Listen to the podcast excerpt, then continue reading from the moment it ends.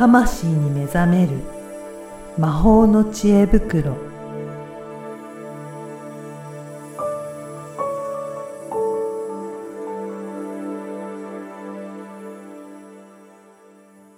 こんにちは、小ラボの岡田です。こんにちは。リアルスピリチュアリスト橋本由美です。ゆみさん、今回もよろしくお願いします。よろしくお願いします。はい。前回はね、選ばれる人になるっていう、そういったお話をして、まあ当たり前のことをしっかりやっていきましょうっていうことだったんですけど、うん。今回はどんなお話でしょうかね？そうですね。なんかそこにもちょっと通じるかなって思うんですけど、こう自己紹介についてちょっとシェアしようかなって。おうんーあの、私、大の苦手なんですよ。自己紹介ってやつが。本当にもう、もう散々失敗してるんですけど、あの、本当にね、大きな失敗をしたことが。あ、失敗したことある。そう。もうこれはね、んちょっと恥ずかしながらシェアしますけど、はい。あの、まあ、それこそフリーにななった時っていうのは、まあ、まだこのお仕事っていうのを完全にはシフトできなくて、うんうん。まあ、今まで、今までやってた、アートディレクターとかデザインっていうね、うん。あの、お仕事をしながら、まあ、こういうセミナーとかカウンセリングっていうのを、こうやってたわけなんですけど、はい。まあ、その時に、やっぱりこう、デザインそのものの中でもカウンセリングとかの技術、うん、っていうのが役に立つので、うん。まあ、ちょっとこう、アートディレクターとしてスキルアップしたいなと思ったんですよね。はい。で、その時に、えっ、と、そういう講座があったので、うん参加したんです。うん。うん。うん。で、参加をして、一番最初の宿題が、あの、自己紹介で、テーマが。で、それは、みんなの、え、みんなに自己紹介じゃなくて、はい。その講師である先生に、自分を、自身を、プレゼンテーションしろっていう意味だったね。し知ってもらうために、そうそうそうそうそうプ。レゼンテーション確か事前、事前だったか、うんちょっと忘れちゃったけど、うん1回目の宿題がそれで、はいで。まあ A41 枚か2枚までみたいな。はい。なんかそういう、あれでお手紙を書くみたいな感じだったわけです。で、えーそれで当時の私は、うん。まだ若かったので、はい。で、あのーこう、ちょっとマインドマップとかも頑張って、うん少しロジカルにもなってきた。なるほど。はいうん。で、なんかその、なんだろう、絵が得意っていうこともあるから、ん自己紹、自分を紹介するデザイナーとしての紹介だし、と思って、まあ、絵を使って、はい。なんかこうちょっとエッセイ風っていうか、その自分の人生の流れの中で、なぜこの講座を受けようと思ったのかとか、うんなんかそれをちょっと、漫画っぽくなく、こう、ちょっとなんか流れる感じで絵がわーって書いてあって、はい。えーなんかこう、見せるみたいな。じゃあ、絵と文章で、そう自そうそうそう分の今までのこととかを表現していったってことなんですかね。えそうそう。なんか文章で書くよりも、うん。うん、そしてなんかかっこよくデザインするよりも、うんなんか自分らしさみたいなのがうんうんうん大いに発揮できていいのではないか。はい。こう思ったわけです。うんうん。まあ、ユミさんのね、自分を表現するには この表現方法いいんじゃないかなと思ってね。そうそうそうそう。はい。で、まあ当時の私はね、そのはい自分を表現するっていう風に思ってたわけ。はい。自己紹、自分を紹介するはい。から。で、その時に、あの、先生からのフィードバックでお手紙を全員もらうんですけど、はい。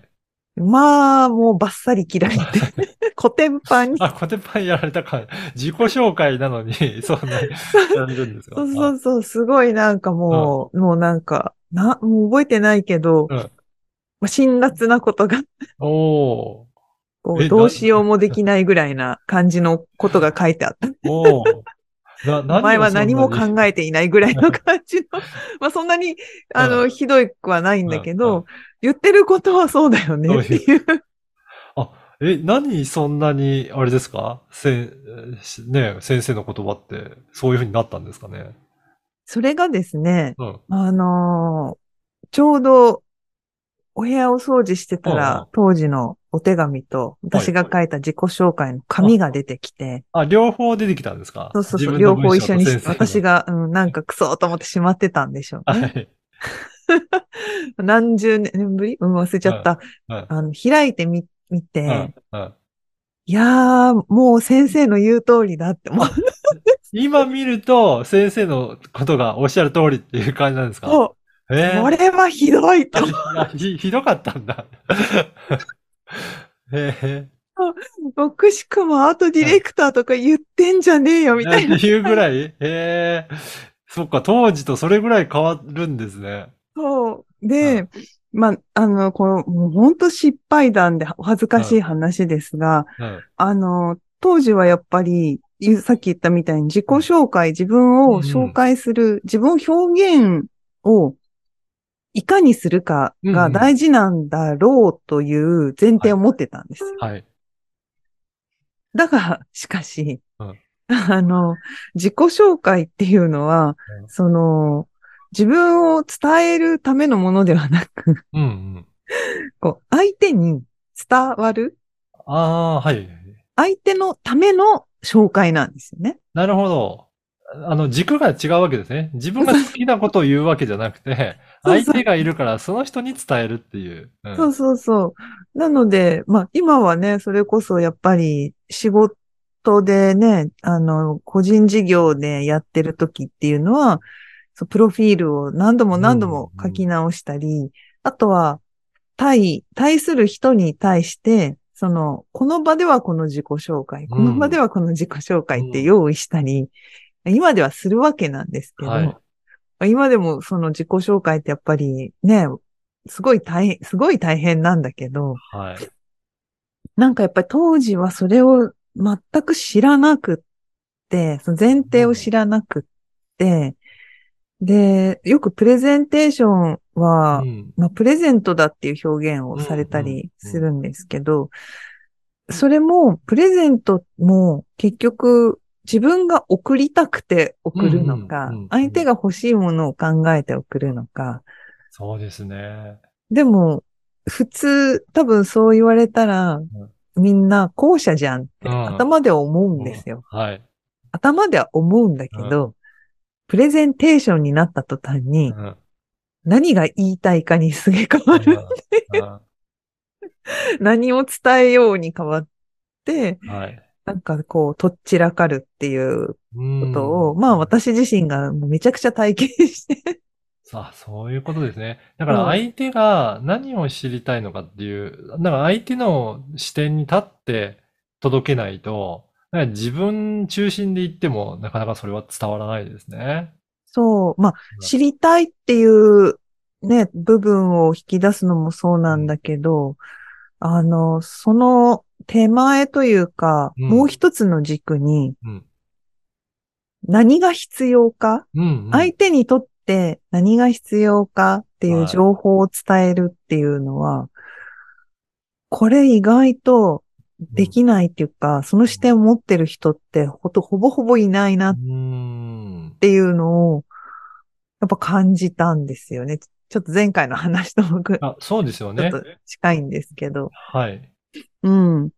あの、私自身もそれがわかんな、知らん、わかってなくて、うん。具体的に教えてって言われたときに、うん。あの時系列にうん超詳細を言うみたいな。おー登場人物を全員紹介し、うん誰がこう言って何がこうなってみたいな。うんでそんな、そんなん聞いてられないじゃないですか。うん相手の時間も奪うし。はいで。それ、それが聞きたい人はいいんだけど、その、えっ、と、会社とか仕事上では、そんな詳細はいらんと。うん。私に必要な情報だけ教えてっていうことなんだけど、これができてる人は、やっぱ仕事ができるって言われる人ね。これができない人は仕事ができないとかう、ん何言ってるかわからない。うん。でも何言ってるかわからない人がどうしたらいいかを誰も説明はできないっていう、なんかそういうループが結構多いなと思っうんて、本当そうですね。そして、皆さんもね、表現することが、自分で表現できることが、今、簡単にできるようになったので、うん、うん。ブログとかでね、インスタとか YouTube とかもありますけど、その時に自分が言いたいことだけを言ってるような チャンネルなのが、相手に届けようっていう、なんか意思があって発信してるのかっていうので、やっぱりだいぶ違うんだろうなっていう気はしますね。うん。だいぶ違いますよね。そうですね。うん。まあ、私自身はその、そういうのにすごくわからなすぎて悩んだ時期が長かったので、うん。うん。今では、まあ、まだ足りない部分はめちゃくちゃあるんですけど、まあ今、今ではね、こんな風に喋れるけうんど、うん昔はもっと抽象度が高くて、はい。あの、ビジネスマンに混ざって勉強してた時なんかは、もうほぼほぼ全員に何言ってるかわかんない。おじんさんたちに言われるみたいはい。はいな。なんでわかんないんだろうって思ってうか。そうすると、その頃はまだ自分の方に軸があって、伝えたいことの方が強かったので、相手がうん、あれですよね。どういったことを知りたいかとか、うん、何を伝えた方がいいのかっていうところが、やっぱりしっかりしてこないと理解できないってなっちゃいますね。そうそうそう。そうなんですよ。なんかね、伝えたいっていうよりかは、うん。なんか、いき、一番憤ったのは、具体的に教えろって言うから、具体的に言ってんのに、みたいな感じになってなるほたど、なるほど。で、その具体的は、詳細ではないじゃんっていうはい。ことを、まあ、私、この話、こういう、その、いい、うーんと、今言ったような話は、受講生の、そのトレーニングでやったりするんですけど、あの、やっぱり、わーって喋っちゃうから、喋っちゃう人もいるので、でそうすると、あの、必要な情報だけ教えてうん。とか、具体的にって言った時に詳細を話し出すと、うんまあ、詳細じゃなくって、うんポイントを教えてっはい。うのを、まあ、私が逆にそういうトレーニングを受けてきて、うーん、なんていうのかな。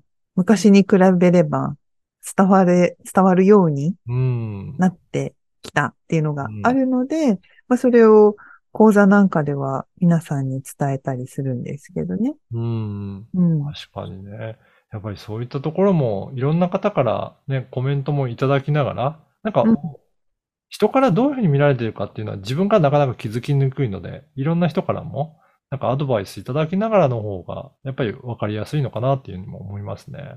うんうんううん。んね、そういった感じでね、いろんな人となんかやっていきながら、うん、自分の、ね、今日は自己紹介というテーマですけど、ね。ね、難しい、難しいんですけどね。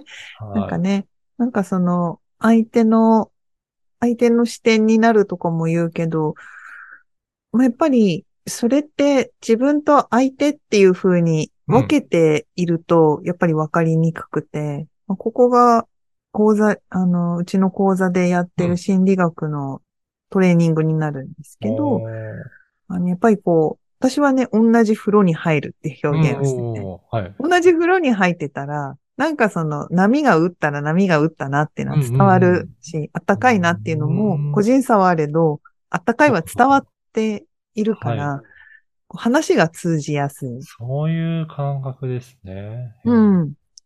まあそれをじゃあどうやって作っていくかっていうのが結局、あの無意識との交流とか、うんあの自分自身を知るっていうワークをやっていくと、結局人を知るっていうことも同じこプロセスを踏んでいくので、うんうんうんうん自分のことができる人はうまくいくんですよ。あ、そうなんですね。うんへえ。いや、だからそういったところもトレーニングしながらやっていくと、だんだんとできるようになっていくんだなっていう感じしますね。そうですね。本当ね、トレーニングすればうん誰でもできる。うんうん。ちゃんと手順を踏んでやっていけば。うん。うんただそれをめんどくさがってしまうと、うん。結局選ばれない人になってしまうと。ね、前回もね、出てきた いくら技術とかはい。知識とか多くても、なんか、それをね、人のために役に立つたように使ってもらいたいって、例えばいいことを思ってたとしても、結局相手とのそのまあ、架け橋っていうのが作れない状態とか、あとまあね、一般的な常識的なところの、うん。対応とか、やっぱりそういうところ、全然技術とか知識全く関係ないところで人って選ばれてるっていうところがあったりするので。いやそこもね、前回の話もちょっと意識しながらやっていただければと思いますが、そういえば、あれですかね、講座も結構定期的にというか、また開催されるんですかね？あ、そうなんですよ。うん今年23年度のリアルスピリチュアリスト養成講座のお募集が始まります。お もういよいよ始まる感じですかね。いよいよ年に一度のね。大募集。なかなかね、本当この機会逃すとね、1年後になっちゃうから、ぜひ。そうそうそう。うん1年後はまたね、運気、運気というか流れも変わって。変わっていくね。うんなので、あの、まず、さはいうん、どうするとあれですかね、そのお知らせとか届くようになるんですかね。はい。まあ、一番いいのはメルマガに登録していただくと、はいあの、お知らせ始まりましたっていううんお知らせが届きます。うんうんあとはまあ、Facebook とかはいページにいいねってしておいてもらえば、まあ、Facebook も流れてくるんじゃないかなと思います。ね、うんぜひね、この本当にもうすぐ募集が開始するということなので、ぜひメルマガにも登録していただいて、このポッドキャストの説明欄にもメルマガの URL とか記載いただけますかね。はい。はい。ぜひそこからね、お申し込みいただければと思いますので、はい。まあ今日ね、こういった講座も受けながら、ぜひぜひ皆さん自分のことのね、えー自己紹介とか、そういったところも学んでいただければなと思います。うんはい。ゆみさん、今回もありがとうございます。ありがとうございました。